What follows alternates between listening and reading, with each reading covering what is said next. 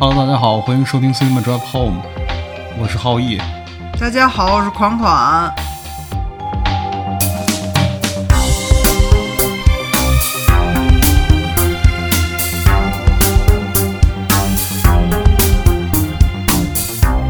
今年这个应该是贺岁档哈，贺岁档对，春节档。春节档，今天春节档。竞争比较激烈。竞争，比较激烈，大家应该也在网上看了，就是呃各方粉丝吧都为自己这个喜欢的电影打 call 啊、嗯我们目前看了两部。是这样，就是咱们之前最早观影的顺序，我这边我的顺序啊是，嗯，我想先看《满江红》，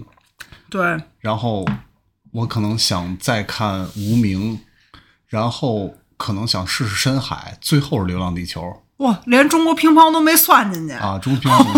中评已经改档了。嗯，你你的顺序是什么？我的顺序，我原本没把深海放进，因为我本身就是说我对动画电影呢，不是说有特别强烈的这个这个就是兴趣。就是如果说真人电影和动画电影让我选，我一般会先看真人电影。我的顺序吧，应该是呃这个《满江红》《无名》《流浪地球》，然后中国乒乓，中国乒乓甚至可能不会去看，因为知道这个中国女女比较失望啊，嗯夺冠对比较失望，然后就不太敢看这个系列了。嗯啊，就就不是说抱有特别大的期待，嗯但是对于《满江红》跟《无名》期待是比较大的。嗯。嗯，那么其实真正的我们的观影顺序是大年初一先看了《无名》，这个要取决于我 我的一个很很临时的判断，就是在在某直播间抢了一个无名的那个优惠券儿代金券儿，然后呢就说那就先看无名吧，嗯。啊，然后大年初一人也不多，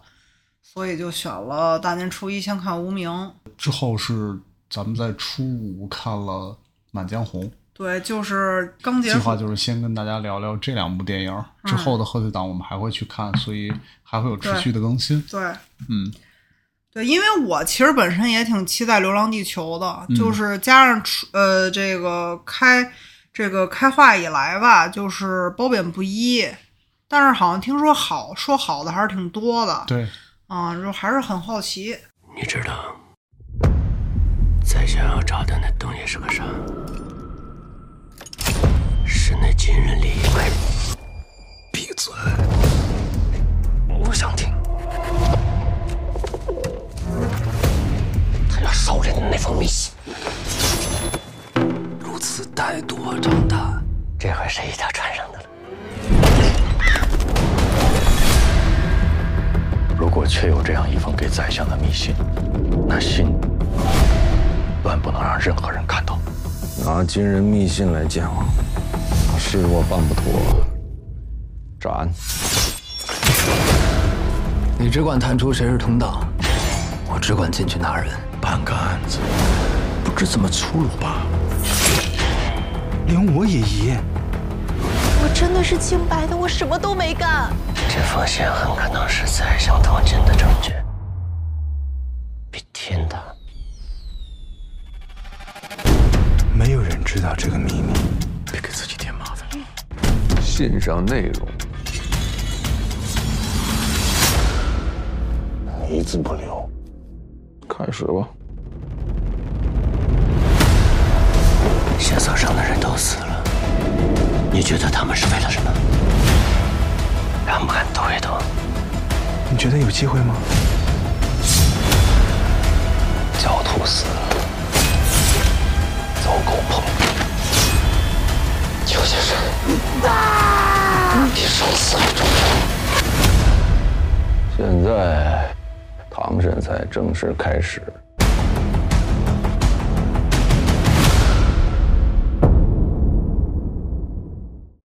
呃，先说说《满江红》吧，因为《满江红》刚看完，嗯印象还比较深刻。我其实没想到他这个电影真的就是讲这《满江红》这首词儿的，嗯我以为又是张艺谋那个借了这个词儿，嗯，然后呢起了个标题标题党，我原本以为，结果没想到呢 还真是很扣题。对，我感觉整体观感不如无名，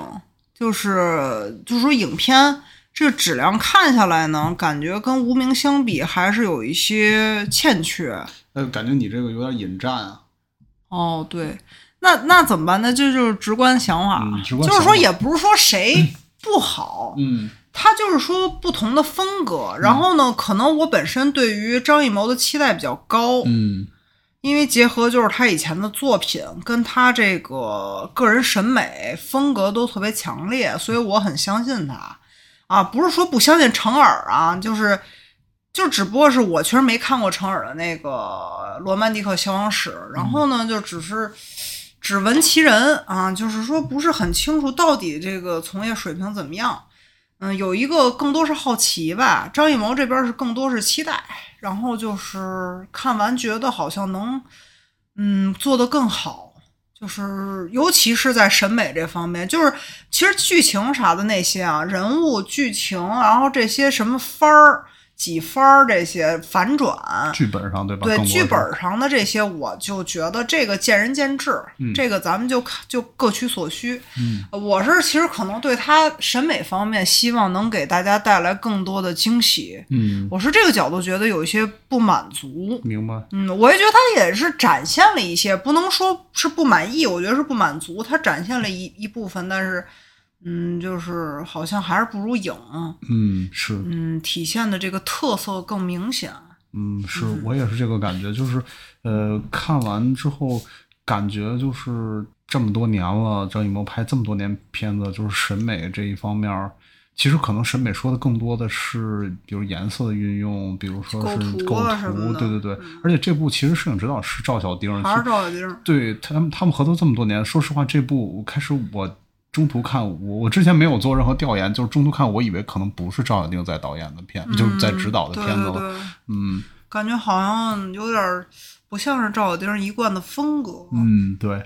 但是呢，就是我就是其实跟你聊完这个这个事儿之后，我现在也在想，会不会就是这也是有意为之？因为说实话，就是张艺谋的这些审美这么多年，其实个人风格还是挺明显的。嗯那如果他要有意的，就是稍微调整啊调整，就是把这个色彩运用，包括就是道具，包括就是整个的构图的降的稍微没那么强烈一点，我觉得这应该也是可能能够做到。就像是说，比如这个人武功特别高，他要假装成为武功不是太好的人，可能对于他来说难度不是太高。因为我为什么说这个原因，就是我感觉这部片子看起来就是说确实比较适合这个春节档，因为就是。不是说它是合家欢的电影，我觉得可能外边宣传前期宣传可能觉得这是一部合家欢的电影，因为又有沈腾，又有岳云鹏误，导这个好多带着孩子对，带着孩子去可能不是太适合这部片子，更适合的我觉得其实第一是年轻人，嗯，首先是年轻人，我觉得，其次是可能是咱们父母这一辈的人，给我的观感上就是，其实适合年轻人的原因，一个是又有悬疑剧情，又有喜剧的元素在，没有那么沉重，就是他想讲的这个内核，这个这部分东西是可以通过前面的这些装饰品吧，或者说糖衣炮弹吧，就是来包裹的这个内核，其实是好传递的，我感觉。对他好像没有特别硬性的想要教育别人，嗯嗯或者是说硬性的想上这个爱国这个主题，对对，嗯是这样。嗯，确确实这样好接受一些，可能这样确实就是好跟咱们这咱们这代年轻人好方面沟通一些，而且用一些稍微流行的一些元素吧。然后所以我觉得可能艺术上可能稍微降一点儿，或许也是能让人看得进去。所以你的意思就是说，他特意把个人风格弱化的原因，是为了他让能让更多人接受他这部电影。我我认为可能会有这个方向上。我可能还是不是太理解，嗯因为我觉得你也能兼兼具，就是说你保持个人风格，或者是调整个人风格，嗯，但同时你也不把你想传递的东西强加给别人，其实也能做到的。嗯，因为影确实在这方面做的就比这个好，确实。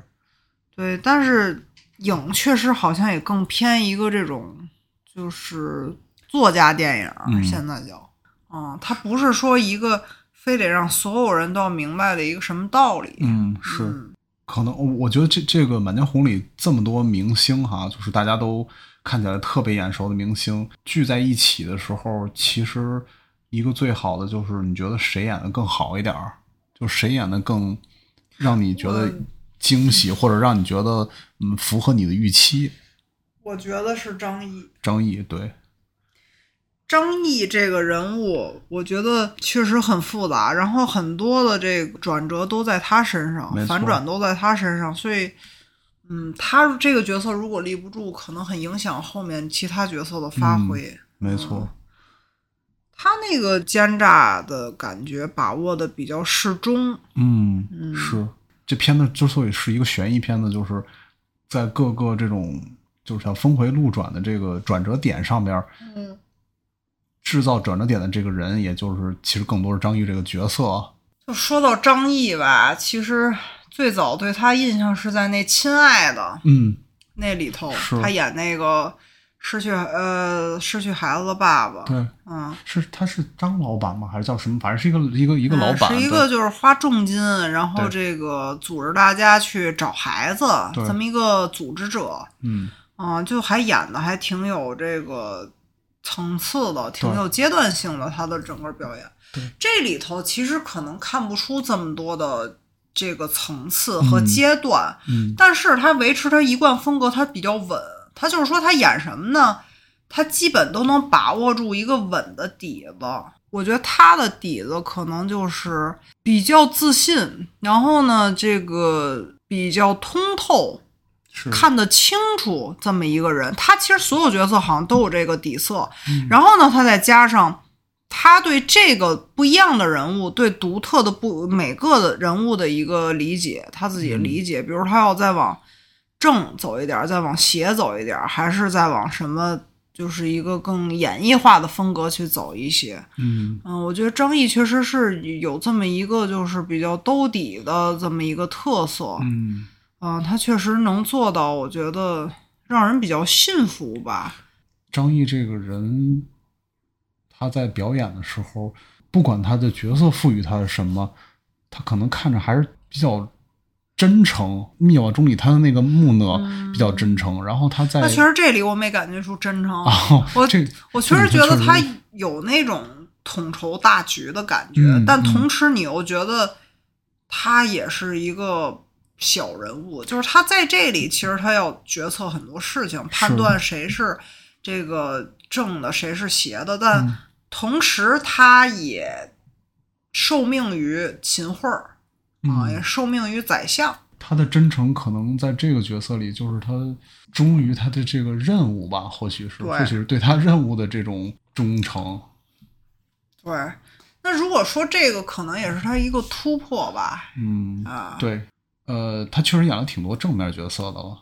我本来以为会好像，嗯，比较那种影视化，嗯。就是会比较像是那个舞台上的那种风格。这部片子可能就是因为集结了这么多，就是比如沈腾啊、易烊千玺，我觉得不同类型的演员吧，所以就是就是张艺谋导演这边的调和之下，他们都没有太戏剧化，就是舞台感会比就会比会比影少挺多的。嗯，尤其其实张艺谋的这对，个仔细想起来，影确实更像舞台剧，对呃英雄很多的处理。英雄也是这样子的，虽然已经都是嗯挺、挺早之前的电影了。对，就是《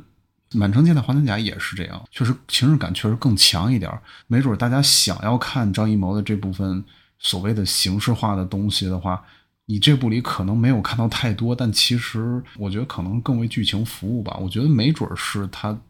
导演在这边的一个妥协吧，在这上面或者说让步吧。雷佳音，我觉得雷佳音在这里边，我也觉得他演的确实还不错，因为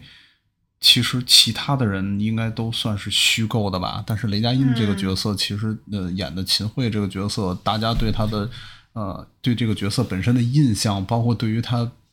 嗯对于雷佳音这个演员以前的这种印象，其实都还是挺挺深的。嗯然后他应该是，其实人世间本身他在那里边就演的其实比较接地气了，对，啊、比他之前就是说表演痕迹就少了挺多了。然后在这里边，就其实还是挺不错的，我觉得。嗯而且作为一个试图还原史实的角色，但是这个故事应该就是一个相对呃架空的一个虚构的故事。其实这一层就是他怎么让这个秦桧这个角色让人信服，也挺难的，我觉得。确实我也不知道秦桧到底是不是拖着病体，嗯一直就是在这处理这些事儿啊。嗯可是他不管是他的个人选择，还是真的就是有歧视，嗯我觉得他这个选择挺明智的、嗯啊，因为这个人他是一个病老虎，但他仍然是个老虎，其实确实能更突出他的这些谋略。是。我我生不生病，我物理上我这身体怎么样无所谓，是。不影响我这脑子，是。不影响我运筹帷幄。嗯。我仍然可以先你一步去这个去布置、嗯。啊，去规划。我仍然就是嗯。就是先你一招儿、嗯。啊，虽然是个经典的选择，但我觉得也不失为一个好的选择在这里边儿。因为如果秦桧这人再特别火力全开的话，那其他人的特色又出不来了，没有错。嗯，又容易就是顾此失彼了。嗯我觉得岳云鹏这些角色，岳云鹏、沈腾，还有这个杨杨千千玺，我觉得就是正常发挥，嗯呃，就也没有拉胯，也没有说，哎，特别的超常。嗯我觉得就是一个跟之前的水平持平的这么一个状态吧。嗯，沈腾的话，我觉得其实他演这还是挺不容易的，因为他喜剧人的形象已经深入人心了。是沈腾稍微说点儿这个不正经的，这观众就都能被逗笑，这就说明他其实做喜剧、做综艺这些形象已经是被大家接受了，对，没错。广泛接受。所以你要再想演一个特别正经的，还是这种爱国的，呃，意识这种，就可能有点儿难，其实让人对他来说家是挺有挑战的。对人家都是先入为主。嗯，所以这也是为啥说演员少上综艺。是是嗯，不是他不能演，不是他就是演不出这种东西，而是最终做咱们作为观众买不买他这个账嗯是一个挺重要的事儿。表演这层东西确实是一个相互的东西，嗯他不管跟你输出多少。所谓技巧也好，所谓体验也好，你最终接不接受、接不接纳，也是一个挺关键的一个东西。而且这个东西嗯考验的，甚至都不是说就你坐在电影院里那三个小时了，你平时见到他的综艺、见到他的代言、见到他的广告、见到他的小品的时候，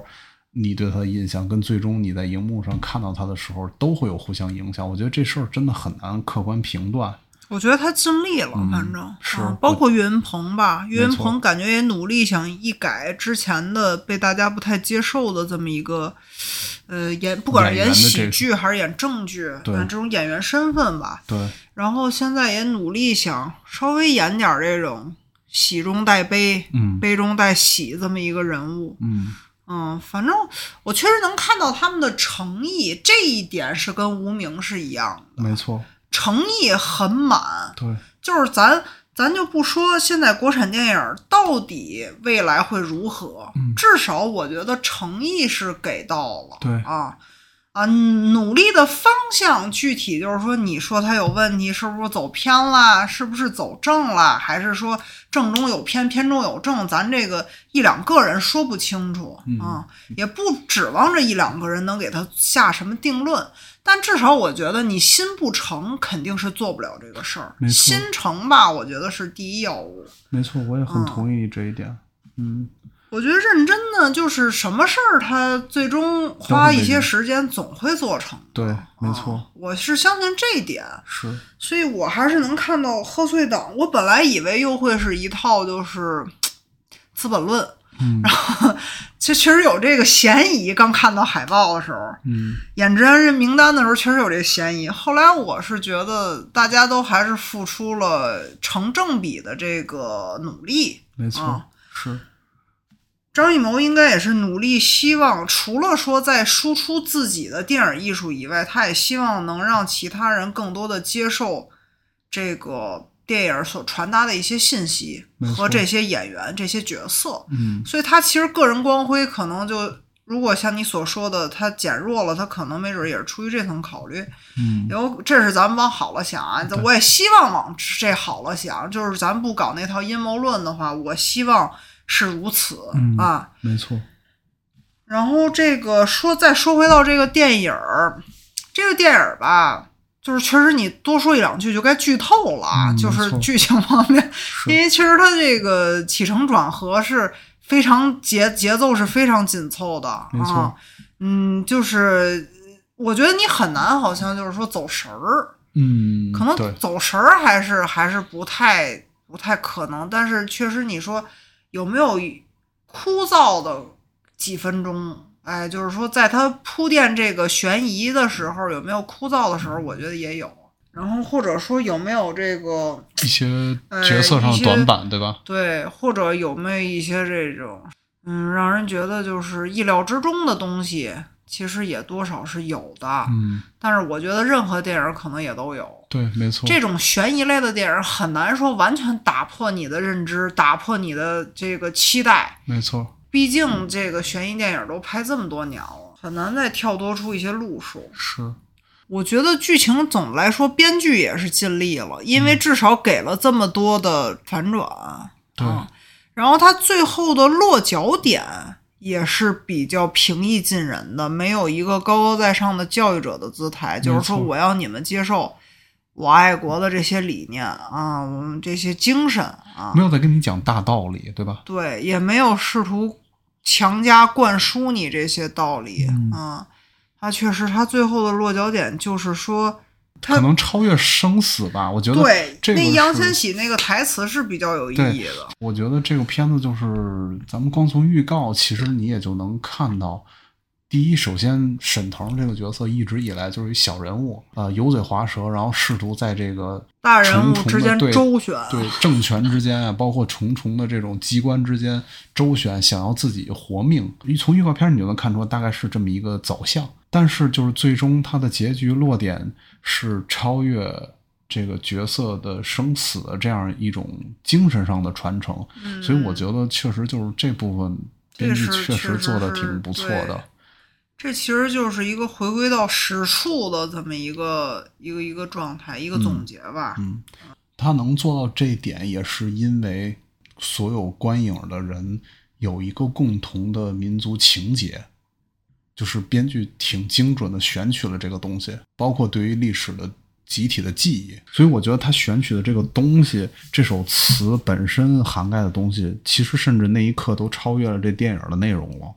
对，因为他就是把你拖到这首这个对。最终这个场景。我觉得这个是真正的以小见大呀。啊，对，是、嗯。这确实是。一最开始只是以为这个人他要跳出这个局，寻求一个生路，但最后发现是要告诉你民族大义的，对对，而且也不是强加给你，对。是你自然而然就会共通的一个情感。这不是一个新鲜的东西，这是你早就知道的东西，你早也都已经有这种感同身受了，只是他用一个很小的人物，大概两个多小时时间，让你体会到这个东西了，挺难得能够看到这种民族情怀的电影。是一个这么就是能让人接受的这样一种方式来给你对就是传播的，情节确实是有效的。对对，是这样。如果后他是空洞的堆砌这些东西，要硬塞给别人的话，就会引起观众的反感。所以张艺谋深知这一点，嗯，他也不希望再采取就是传统的做法生法。硬的说教这种。嗯我也挺喜欢这部片子的一点，就是他用了特别多的这个 tracking，这个人在巷子里来回走，然后每次那个作为个过场对每次那个歌都都会响起来。嗯，呃，应该是一首歌，对不对？其实他还应该还是换了一些又换了歌，因为内容好像不是太一样。对我听到内容不是太一样，有杨家将，我听到哦，就是整个这个 tracking shot，它用了重复性特别高，以至于让你明白这就是一个转场。嗯就像你说，大家都都明白哦，只要出现这个，其实情节稍微缓一点儿，让大家给大家给也观众喘口气儿哦啊。对，是有的时候这个人对走过去其实是有更强的目的性的，对没错带着危险。因为他这段走带着威胁走向危险，对，也或者走向下一个这种局，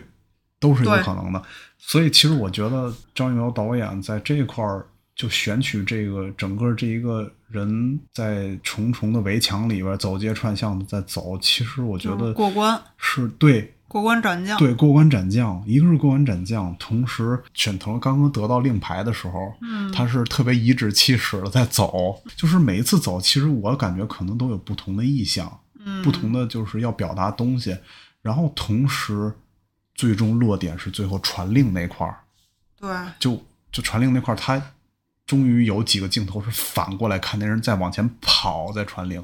但也是这样的一个转场的镜头，相当于作为导演在整体把握这个片子上的一个大的方向，他应该早就定好了。我要用这个东西作为转场来强调这个过程，直到最终结局的时候是一个这种。你的意思就是说，最终他不再用那个俯视了，不再用那个鸟看了，没有他，他就最终变成一个那个 eye level 去拍了嘛？不就是传令？对，一个是 eye level，就是其实是他。最开始，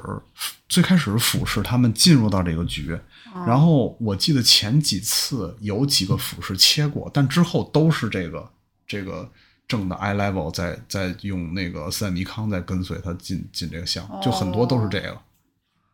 哦，嗯，对对对，他慢慢先把俯视视角去掉，因为。其实，你就咱从电影语言上说也是对的。他从一个观众，咱们在上帝视角进入到这角色里了。那你的意思最后是反过来的意思是说，就是拍他正脸了？呃，拍背影，背影，拍那些传令官的背影。嗯。同时，他这拍背影也也证明他要把这个信息传递出去。你又跟着他们出去到了那个，也类似演武场吧，那么一个地方，操场那么一个地方啊。我就是觉得他对于镜头的运用。尤其是这一段的运用，其实就是大家每个人都能看明白的。对。然后呢，又有效。对，而且我记着有很多观众就是呃看完的会觉得好像张艺谋那个预算这么大啊，然后钱没有花在场地上，好像是一个就是浪费老百姓时间的事儿。就是，但其实现在看来，他这个选择是非常符合他这个情节的。因为这个人，呃，情节和人物都是很符合的，呃，反正你能看见一个人就是做困兽之斗，相当于，没错，他必须是一个压迫的场景，对，不是在一个这种方正的场景里去去去挣扎，你就感受不到这份危机，你也感受不到这些就是呃，好像。擦肩而过的一些一些危险啊，随处可见的一些危机，嗯，就是我觉得他这个选择还是正确的。然后唯一有大的室外景的，就是那个那个，对，就是这个宅子走出去就是一个操场，练兵场。对他应该有很少有这种镜头是能够拍到天空的，嗯嗯，比较少。那个烟花那块是有有一个天空的。就所以觉得犹豫到底是不是赵小丁拍的原因，就是其实你要从这方面考虑的话，这个肯定是导演和摄影指导也都商量过的事儿。这个应该就是之前咱们学过的，就是老师讲的，你用镜头的切换，要不然就是让人感觉不到你镜头的切换，嗯，要不然就是让人一下就明白过来你这块切换，你用这组镜头对的目的是什么。就是咱们观影这场人数是很多的，挺多的。嗯，初一、初二、初三过年的这个，就是说走亲访友，该干的事儿都干完了。对，传统的过节的那个项目都完成。该娱乐休闲来一套了。同时，也一直听到这个，就是听到这个好评，好评，对，大家都进到电影院了。一个热评吧。对，因为什么年龄段的都有。对，就是一一家几口的那种也挺多的。对对，就是说这《满江红》吧，我感觉美中不足吧。其实也是有的，我其实不大喜欢那个女性角色。没错，我我总感觉这里的女性角色有一种就是比较强加上去的感觉。是，嗯，相较于她这个角色，其实确实，我觉得可能影里边的女性角色处理的还是至少多样性会比这部片子里会多一些。那我这做啥？你还整容？哪能办？回京去。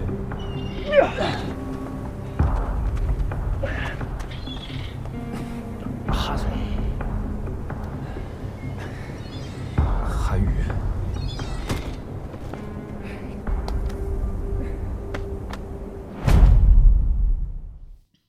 说是无名吧。嗯。程耳吧，我确实以前对这个导演不是很了解，就是听那个《罗曼蒂克消亡史》，嗯，听说这个片子口碑不错。我当时比较的恐惧这种形式主义、个人主义盖过内核的电影，嗯因为就是近些年来有成批量的这种作品出现，是让我产生了对这类影片的恐惧。不是说非要去在里头找找什么意义，找什么就是很很严肃的东西，嗯只是说找一些思想，找一些。这种跟导演能不能，或者跟编剧、跟演员这些大家集体的努力传递出来的东西，能不能有一些思想上的碰撞？嗯哎，互相能不能有一些借鉴？我觉得这个就是电影对于我在更多时候的一个意义，就是同一个事物的新的发言、新的思考。嗯，可能对于导演来讲不新，但对于我来讲很新。我我觉得这就是一个极大的收获，哪怕只是一个微小人物的微小点，不管是弱点还是优点，甚至可能无法去定论、无法定性的一个点也可以。我觉得电影就是其实是这么一个艺术形式。嗯啊。然后就说回到《无名》这个电影呢，我感觉它是做到了我刚刚说的，我希望电影能够带来的一些思考，就是这里面的人物呢多种多样。嗯，你最喜欢哪个人物？你感觉？求生欲强的话，我喜欢王一博博那个角色。嗯呃，他确实给王一博拍的挺不错的，对他很多的那种就是走过来的镜头啊、嗯特写都还是拍的挺有、挺有那种深邃的感觉。嗯哦，是，就是他作为谍战片，他这个角色人物身上的反转呀，包括他做事情的很多的这种出于的信念来说，让我觉得是能够接受的，他不是一个那种很扁平的。对，就也没有什么现实的理由，然后就要投身于革命的那种。对，它不是太扁平的革命的，我觉得这是这部电影，就是像你说的，这是成尔在《无名》这部电影里做到的一件事儿，就是这里边的挺多的角色展现的角色都不是太扁平，嗯，尤其这是作为一个谍战剧，而且是民国的谍战剧，就是其实之前的民国的电影，大家应该电影电视剧应该看的挺多了，就是里边各方势力纠缠的这种说乱世吧，大家应该都比较熟悉了。其实很容易就这些角色都脸谱化，然后其次是这种呃亦正亦邪的角色。也是容易脸谱化，因为那是一个动荡的时代，会去涌现很多这种就是汉奸、谍报人员，会涌现很多这种在两方势力甚至三方势力游走的人。你就说对了，把他们分类这点说的特别好。嗯就是你说有的人他是谍报人员，嗯有的人他是汉奸，其实这个就是咱们后世对他们的一个定性，对一个分类。对，那成耳他作为后辈啊，没错，他没这么拍，嗯这是他最大优点，就是他不是说带着这个定义去看待这些人，然后写的这些人物，然后再让他们演是该演出来的正与邪。而反而拿他们就都当普通人，就是说给你搁在这个乱世里，你怎么生存？咱们就就是你我他，对吧？就是可能是任何一个人，嗯这里面绝对都会找到一些你会做的一些事情，或者你会选择的一些生存之路。我觉得它反映的就是一个那个乱世的不同人的不同选择。没错，嗯，没错，也不是说非得是呃你是正义化身，嗯，然后他就是需要被打倒的，好像没有说这么明显的一个界限。嗯我最喜欢就是黄磊那角色，其实戏份也不是说那么多，就是一个乱世之中很软弱的小人物。他的很多情绪甚至都可以在脸上读出来。如果观众有心的话，你跟着他的演绎一步一步去思考，嗯你就能得出，呃，你也会得出的一个呃这个情绪。也就是他做选择的时候，你是信服的。我觉得我是信服的，而且其实，呃，我很想喜欢起来大鹏那个角色，嗯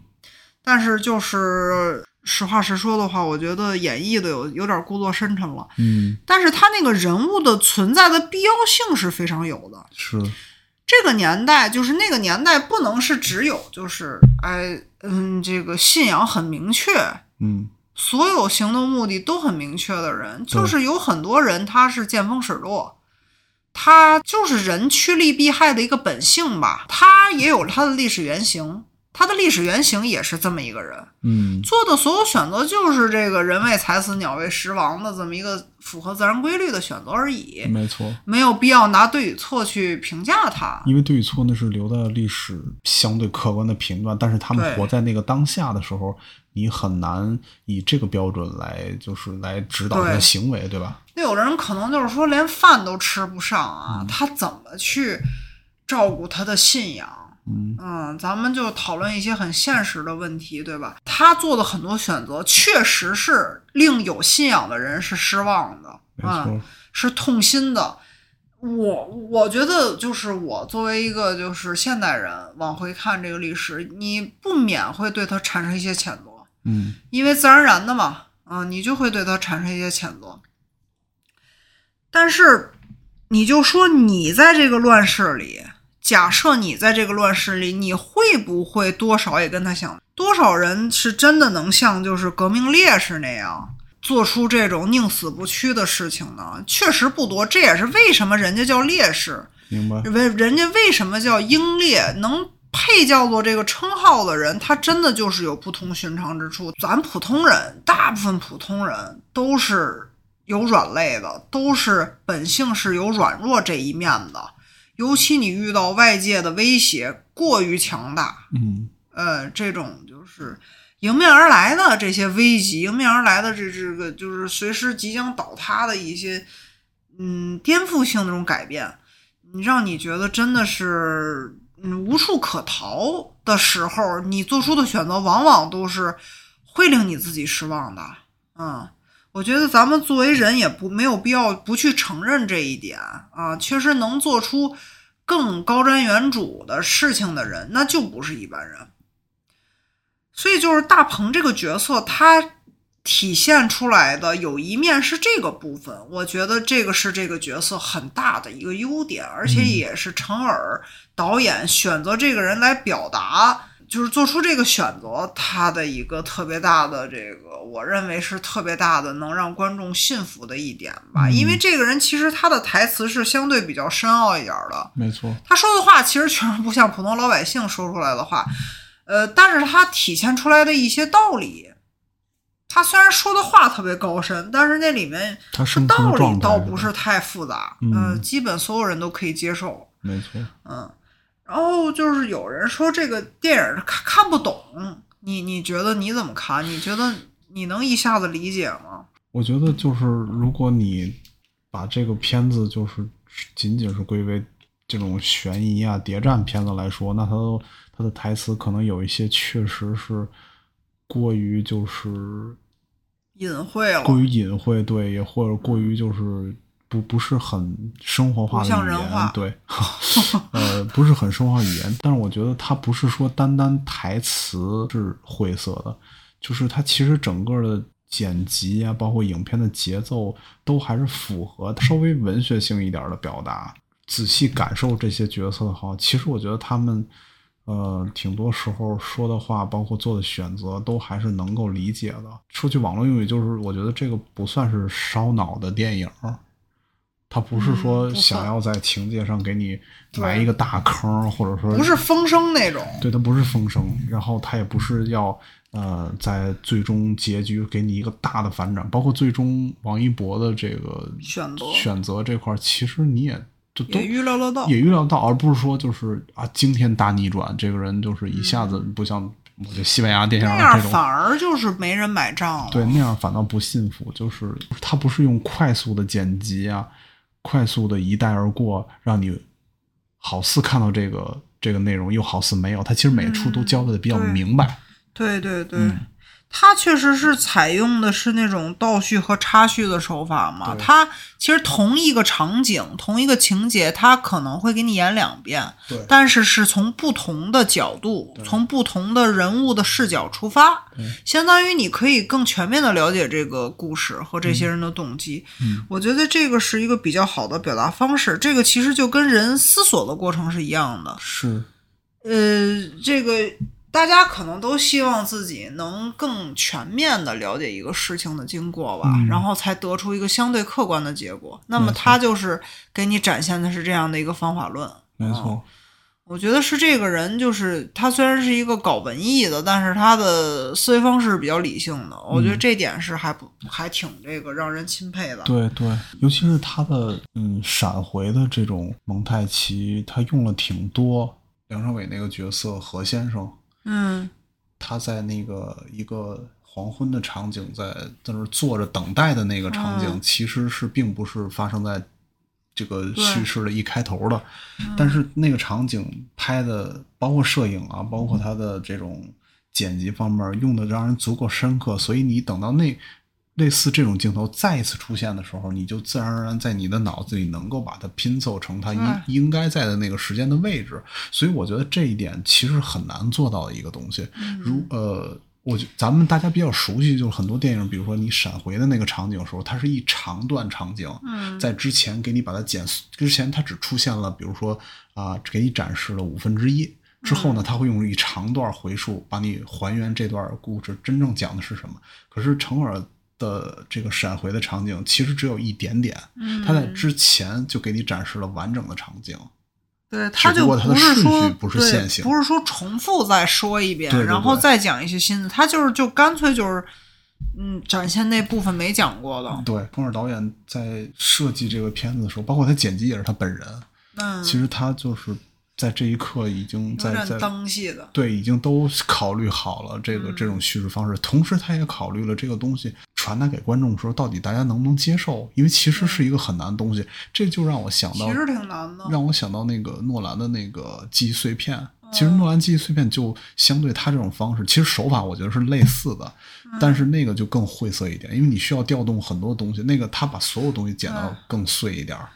成尔的这个有一有一点碎，但是其实你是能够还原回去的。所以他这个摄影就很重要。对，摄影他包括他个人的一些审美就很重要。对如果他这个选择做得好，那么观众就会对这个画面印象深刻，那对他们就他就能辅助他这种叙述方式。对嗯，对他的这些就是构图啊，呃，包括颜色的选取，还是非常有助于这个叙事的。嗯它整体的这个色调都是相对阴暗一点，嗯然后复古一点，有一些那种复古的这种，呃，什么绿色啊、红色啊这种这种色调。然后这个人物也总是在晚间哎做一些行动，嗯然后白天呢，呃，就是嗯，情节不是那么多，对，嗯。阴影阴影多一些。白天的情节不是说特别呃占大比重，嗯。然后晚上它也能体现它灯光的一个效果，所以它其实，呃，在这方面的这个取舍也是非常有利于它的这个叙事的嗯啊，是也是有利于推动人物的。包括其实我记住的，嗯，不是那么多，但是我为什么说他把王一博拍的很好看呢？就是因为他呃。其实很少有人啊，在 tracking 这个人往前走的时候，而且还是整身儿，呃，采用比如说顶光，而顶光就特别对人像不是很友好的呀，嗯因为你就会这个人物的整整个脸部的光影是非常不均匀、非常失衡的嗯啊，就是看起来会有些奇怪，但是它。其实选用了顶光，因为它也结合了现实中的灯光嘛。他走在那个走廊里、过道里，嗯它也只有顶灯对啊，包括在厕所里，对啊，厕所里的一些个人戏呃都是顶灯，基本上，呃，那他那个利用的还真的是不错。然后他包括他能结合这个人的一些长相的优点，哎，给他增加一些，比如说眼睛这部分，给他再阴影打重一点，嗯然后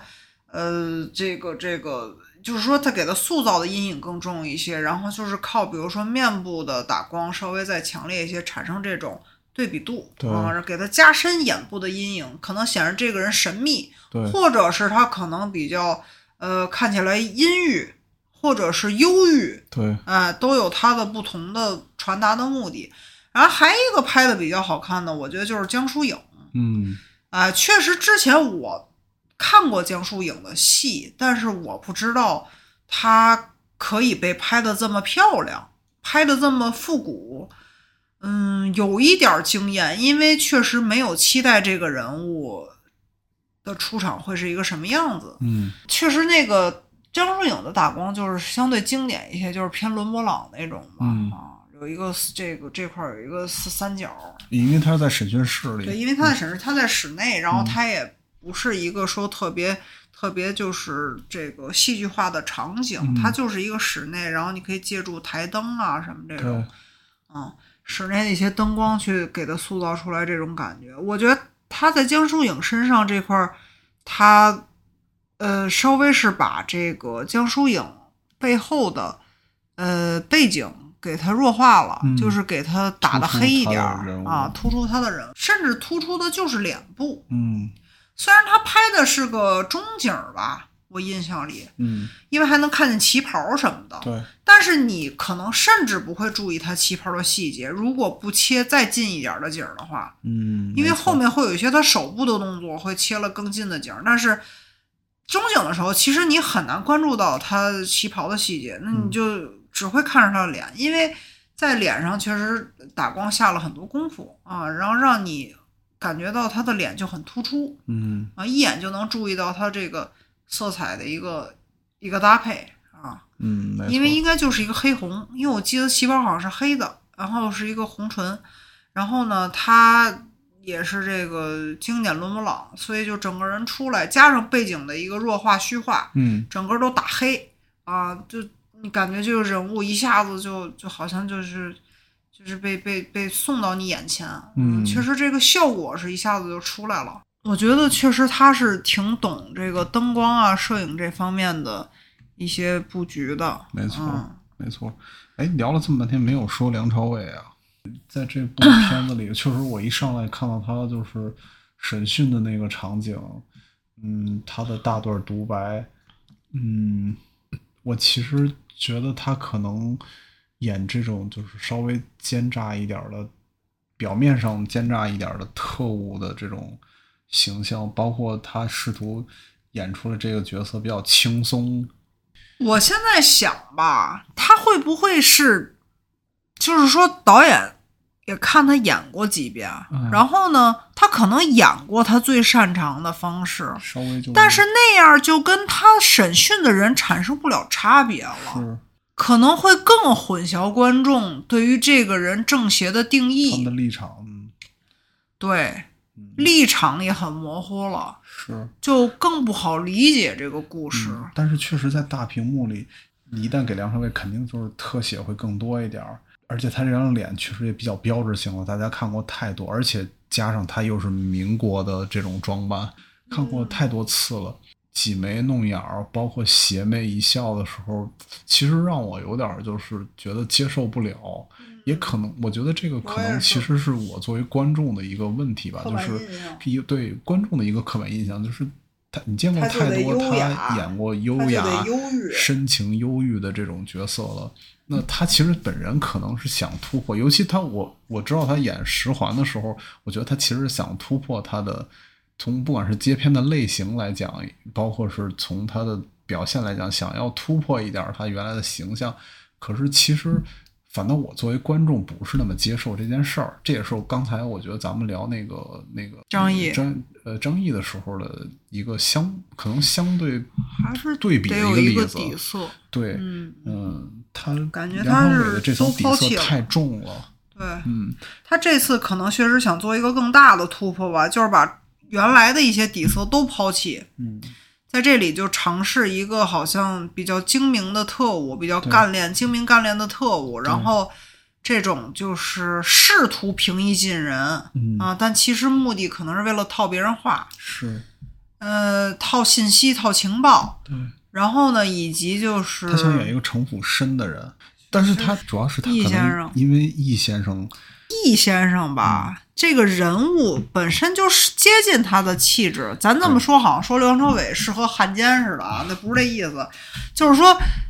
易先生的气质是那种不苟言笑，对，然后呢，呃呃，经常是嗯，因为张爱玲原著里写的这个人是好像有点贼眉鼠眼，嗯，但是呢，他又很严肃，他不是说贼眉鼠眼又嬉皮笑脸，对，但是贼眉鼠眼呢，同时他又很严肃，嗯。又、又很好像有一种就是很正派的感觉，因为他也是有这种呃政务在身的，有这个政务要务在身，他也不会是一个就是多么看起来多么的那个下下流的那么一个角色，所以他也不会是说那种特别油滑，嗯，不是那种状态，所以其实多少也是适合梁朝伟的，在他的这个呃经常演绎的角色的范围之内吧。因为你现在想，就是不管是王家卫给他塑造的那个周慕白嗯，那个角色也好，还是说呃那个《重庆森林》里演那种深情的警察也好，你都觉得这个人其实嗯，他这几种人物是有很强的共通性，很强的这个这个共同点的。啊，就是比较内敛，但是呢，呃，又有一些优秀的品质，要不就是深情，要不就是，要不就是比较这个，嗯，呵护另一方，或者去关注别人的感受，哎，或者是忧郁、忧愁，反正就好像是一个自我消化情绪的这么一个人。总总而言之，所以这个其实跟易先生是差不多的，只不过易先生的立场不一样。对，以及易先生这个人，他又关键时候又比较软弱啊，关键时候也是一个脆弱的人，也是一个怕死的人。他不是说做了那个特务头子，他就生死都置之度外了，他反而是，其实他就想体现他反而是一个更怕死的人，他才会做这种选择。我觉得这基本也接近他常塑造的一些人物。那么这个人物何先生确实不太一样，这个人确实有他的反转，对，呃，所以可能这次他想采用一种不同的演绎方式，因为如果还是照那么演呢，大家之后他就算有反转，大家也会觉得那是真反转吗？嗯还是说还有接下来新一层次的反转？我觉得可能会误导这个故事的走向没错。你说这个，我又还想到你刚才没有提《无间道》里啊。陈永仁，甚至连一个就是黑帮混混的卧底，在梁朝伟的演绎之下，看起来这个人就是呃忧郁的气质，包括这种就是都不是太滑头，他反正、这就证明滑头其实反而难演。滑头确实难演。嗯，你说的没错，就是其实那种表面的浮夸是很难让人就是信服的。现在想想，有没有这种滑头的角色能让你接受的呢？周星驰吗？我也想说这个，嗯，可能确实功夫里吧，我觉得功夫其实最能体现这件事儿，对，因为就是在这个角色他性格，他就滑头与真正要做点事儿界限特别明显，但是同时你也可以接受，不是说嗯像是样板戏似的，或嗯者像是那个看戏曲似的。你这人就换一脸谱就上了，但没没有这么生硬，呃，嗯特挺自然的。确实就是我觉得表面的这种就是、呃这种油腻，可能真的还不好演绎呢。是啊不好演绎的让人能接受。是，我其实特别想提呢，就是他和呃王一博的那场打戏，嗯，那个打戏吧，呃，确实在影片里很重要，它的重要性是有的。呃，时长可能不一定需要那么长，对啊，有点儿确实时长是比较长。对，而且就是让人看着挺疼的。我觉得这就是导演的目的。嗯，导演呢，就是想告诉大家，这两个演员都很用功，呃，嗯都很努力，想要尽量不用替身的情况下，然后给大家展现一一场实打实的打戏，嗯啊，就是打到肉里。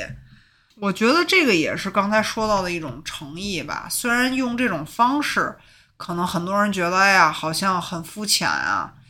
你想短期内提高演技也是不可能的。就是说，对于一些新人演员来讲，你说我短期内就是不靠生活的这个积累，体验哈，嗯，其实是很难提高演技，但是如果你要愿意演好一场戏，这个心是可以提升到这个位置的。嗯，就是把诚意是吧？啊、对，就是诚意，对，呃所以就是我我认为这个也是一种进步，是啊、也是一也是可以说呃粉丝为之买账吧。是啊，是，嗯，而且就是这场打戏，其实也是这个片子，就是你看了一个多小时之后，一种算是一种情绪宣泄吧。我觉得对于观众来说也是，对于角色有没有这个必要，我其实其实最终我其实是抱有疑问的，就是我觉得他们最终没有必要打这么狠这么久。对，而且打的这么细节，对嗯，呃，但是可能对于观感上来说，就是一部悬疑谍战电影，你最终如果不是枪战，不或者是打肉搏，或者不是这种互相拆穿阴谋的话，这东西就个片这个类型片确实就没法对没法收尾。就像兰心大戏院不还有那个巩俐就是双枪的吗？没错，没错，嗯连娄烨的兰心大剧对啊，院都会连娄烨都不能免俗，会有枪戏，会有，就是这是证明这个东西是这个类型片不能缺少的部分。对，嗯，嗯，是一个不错的尝试，嗯啊，只是这个时长如果可以再缩短一点，就会更好，嗯啊。但如果导演解读为这是王一博粉丝的福利，那我也没有话说啊。嗯。我觉得也是可以这么去看待这件事儿了，嗯。因为就是说，作为追星来讲，谁不希望自己的偶像是一个刻苦努力的人呢？嗯，包括在荧幕里有高光时刻。啊对，有高光时刻，是是真的，就是说用心的在对待一场戏呢。对而不是哪怕他演技可能说无法短期内提升到像梁朝伟一样，嗯因为梁朝伟可能二十多岁也不是这个演技，咱就实话实说没错。啊。嗯，周星驰二十多岁也不是这演技，谁不也都是可能需要很长时间的积累啊。嗯，所以我觉得就是说，要愿意认真对待呢，这是最好的事情，也是嗯最好的结果、啊。这个人就是说，至少我觉得他这颗心是好的。啊然后吧，我确实也想说一个这个电影的鸡肋角色，嗯，就是周迅，在我看来，没错。呃，周迅呢这个角色他确实也有用，但是呢，它的用处呢就很牵强。对，呃，看我我确实无法剧透，因为我一旦说它什么用处呢，就剧透了。他这个人物戏份其实不长，但是呢，他的出现呢又没多大必要性。对，嗯，实际上你把它去掉也是可以的。这么说吧，我觉得他出现就是为了考验黄磊那角色的，对专门为他的那场戏定制的这么一个角色。对，嗯，就是为了让黄磊演出他那个角色里的一个心态的转变。实际上，对，就是为了衬托黄磊演技的，可能为了给黄磊机会的。我也很喜欢周迅，嗯但是确实我觉得，嗯，这个出场有一些大可不必。王传君吧，我其实一直就是 就是对这个人物的理解感觉不是很，我觉得我自己应该不是太到位，也不是很深刻。就是觉得这个人身上总有故事，但是呢，你看完之后又解读不出他这个故事到底是什么，嗯，就是好像还是一知半解。对，嗯，我这个人物好像确实看不太懂。嗯，总觉得他的目的呢好像很复杂的样子，但是呢，他最终做出的事儿又很简单，嗯你就不知道他是不是有还有话没说，有故事没讲。对，因为其实王传君这个人的背景展现的挺多的，他是唯一一个就是还有展现到他自己家庭的这么一个这么一个角色，还有吃饭的场景，很日常的场景，对，交给王传君这个角色来展现。如果程耳导演不是说想用王传君这个角色来这个冰山一角来展现那个时代的这种，在那个时代背景之下家庭的这个，就其实他回家吃饭展现的是他的父母和他那个妹妹的话，就如果他的目的不是这个的话，那我确实不知道这场戏的目的是啥。其实我大概能明白，他就能想体现每个人在这场战斗里看到的是不同的落脚点吧，就看到的自己的视角。王传君可能是家庭，嗯啊、可能是亲人，每个人看到的东西不一样，也就是说，每个人可能最终推动他做出选择的原因不一样。嗯实际上，那他可能做的一一一些事情就是以家庭为出发点，嗯但是你最后又没有感受到他这个落在哪儿了。对嗯，我觉得这是对这个人物的一个疑惑吧。对是然后就说到这个，就又再说回到王一博，因为他在这里跟王一博一直都一块儿行动。是的，嗯，就能感觉王一博这个人的行动是很明显的，就是我的意思是说，他的动机和他的行为是非常连贯的，嗯是有迹可循的，嗯，嗯，不需要太多的就比较猜测，清晰是比较？清晰，对，完全是能有依据的。嗯嗯，而且他其实演的也还不错，就是说因为一些原因，然后导致他想要做出一些选择的这个转变的时刻，也都是嗯我觉得是可以接受的。嗯啊，嗯，这不是出于求生欲啊，我觉得确实是可以接受的。我我确实觉得，我也觉得，就是《无名》这个电影，就是它不是那种粉丝向的电影，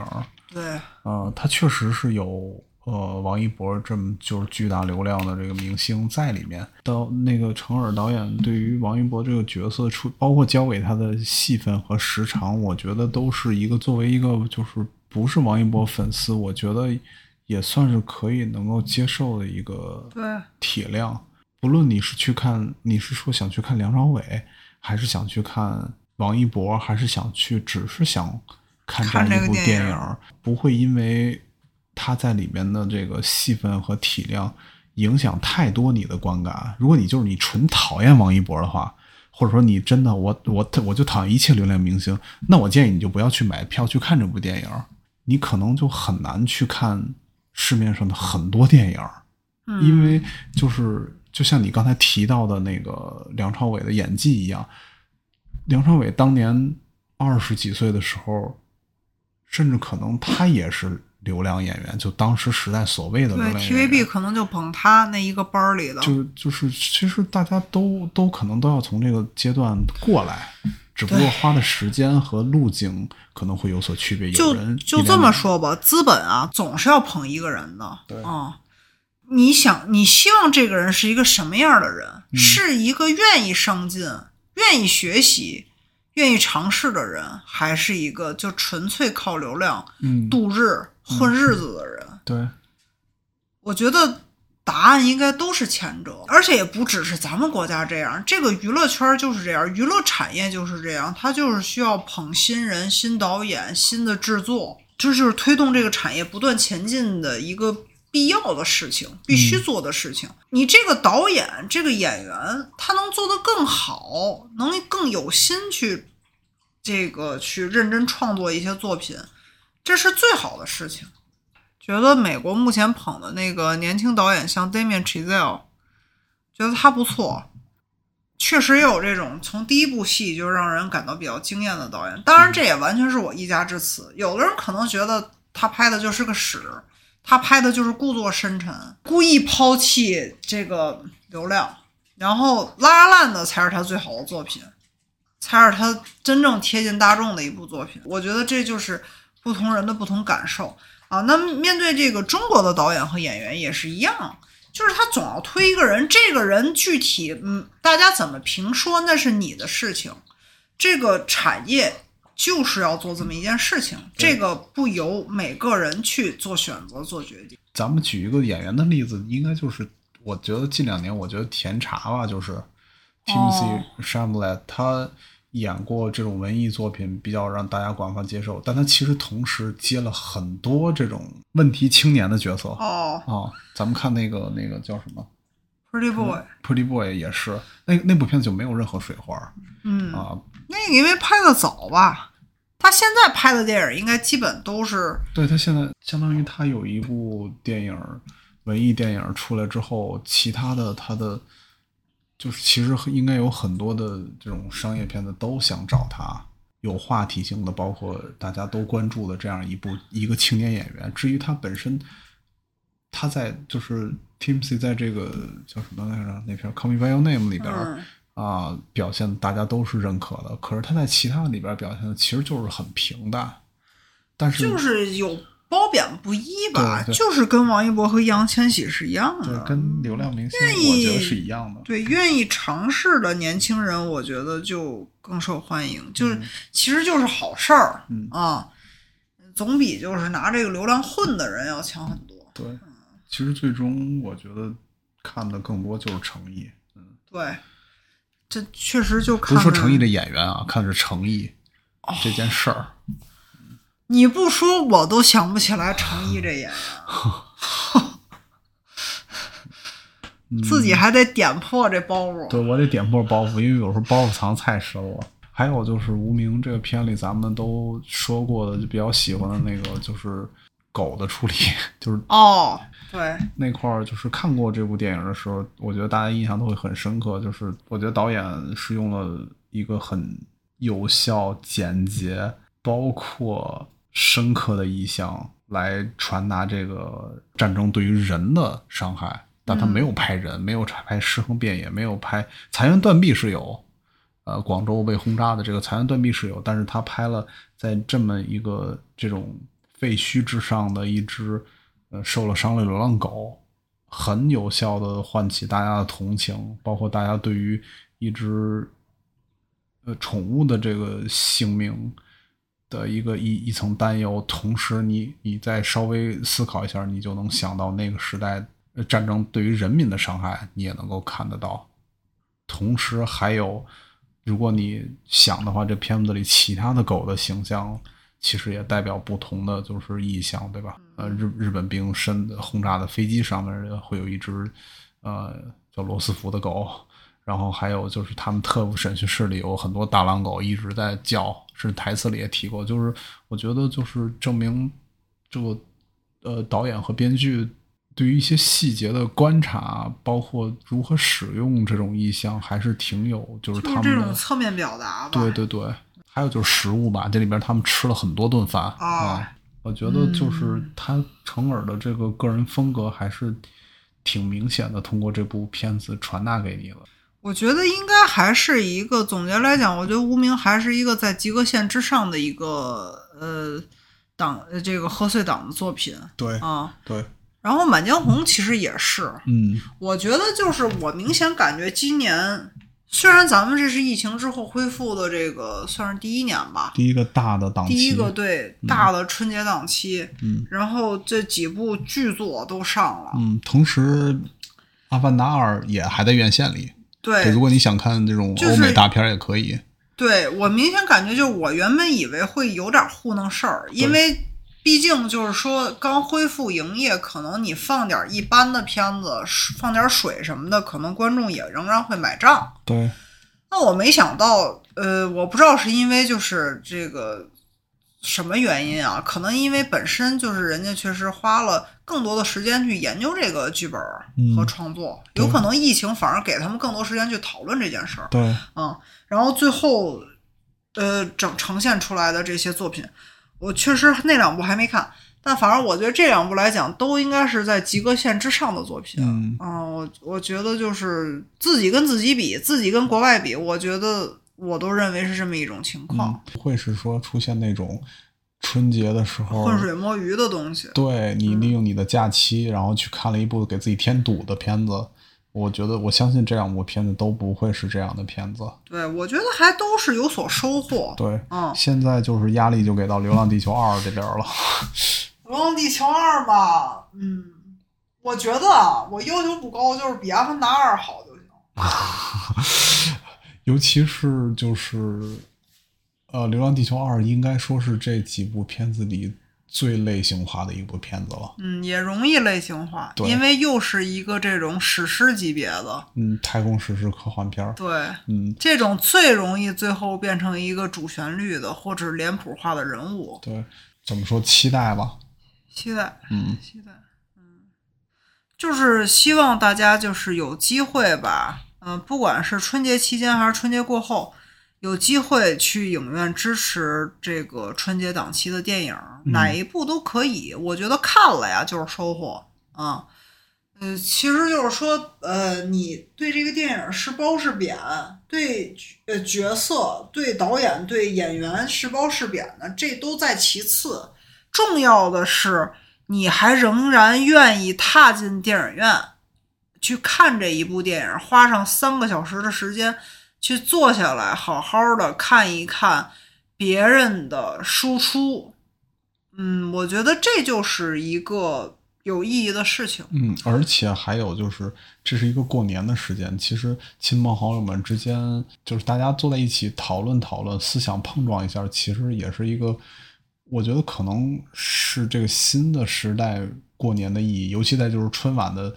就是对，别只是吃吃喝喝这些。对春晚的味道可能差了之后，那大家团圆一块儿去看个电影，然后互相聊一聊感受，我觉得可能也是也不失是一种春节期间的一种新的交流方式吧。好了，感谢你的收听，以上就是本期 Cinema Drive Home 的全部内容。如果你喜欢这个节目呢，欢迎你在 Apple Podcast 啊、以及所有你能听到这个播客的平台给我们留下评论。